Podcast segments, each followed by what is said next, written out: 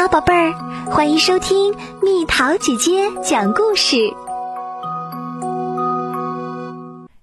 月亮捉迷藏。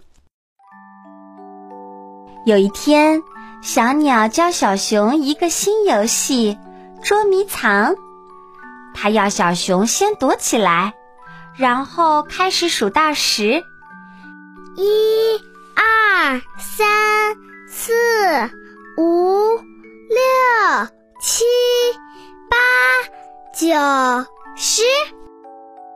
接着他再来找小熊，找到你啦！小鸟看到小熊躲在树丛中，叽叽喳喳叫着。现在换你来找我啦！小熊和小鸟一整天都在玩这个新游戏，直到太阳下了山。这天晚上，只有小熊自己一个。他往天上看，对月亮说：“我们来玩捉迷藏，我先去躲，你来找我。”然后，小熊用最快的速度跑到一个老树洞前，爬进去蹲下来，好让月亮看不到它。等了好一会儿。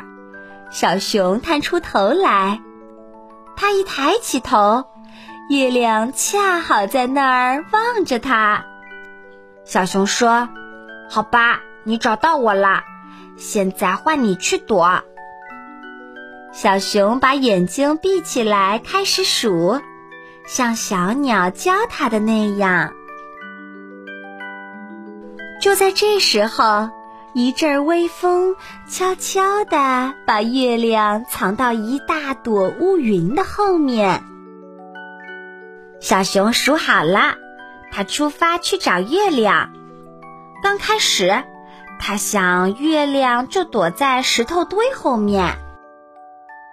哦，那不是月亮，那只是黄色的小花儿。接着。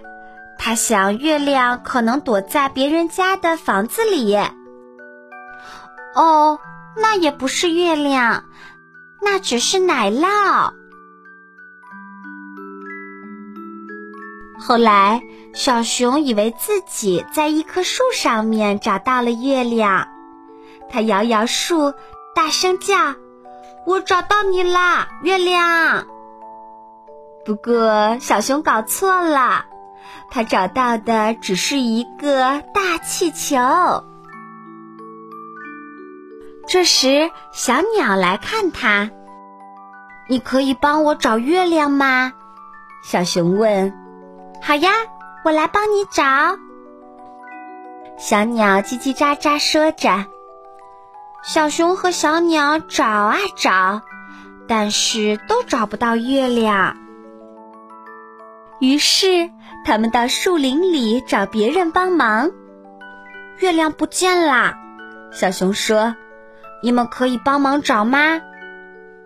不要担心，我们一起找。树林里的动物回答。他们找了又找，却怎么也找不到月亮。小熊坐下来，叹了一口气：“唉。”月亮不见了，都是我的错。突然，小熊想到一个好主意，他跳起来，大声说：“好了，月亮，我放弃啦，你赢啦！”就在这时候，又吹起一阵微风，月亮从躲着的地方出来啦。你们看。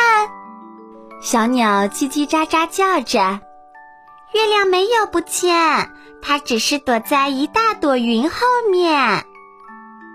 小熊高兴的一直跳着舞。后来，所有的动物都玩起捉迷藏来啦。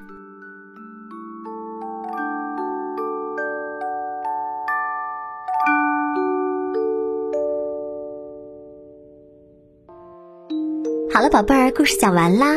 你可以在公众号上搜索“蜜桃姐姐”，或者微信里搜索“蜜桃姐姐八幺八”，找到告诉我你想听的故事哦。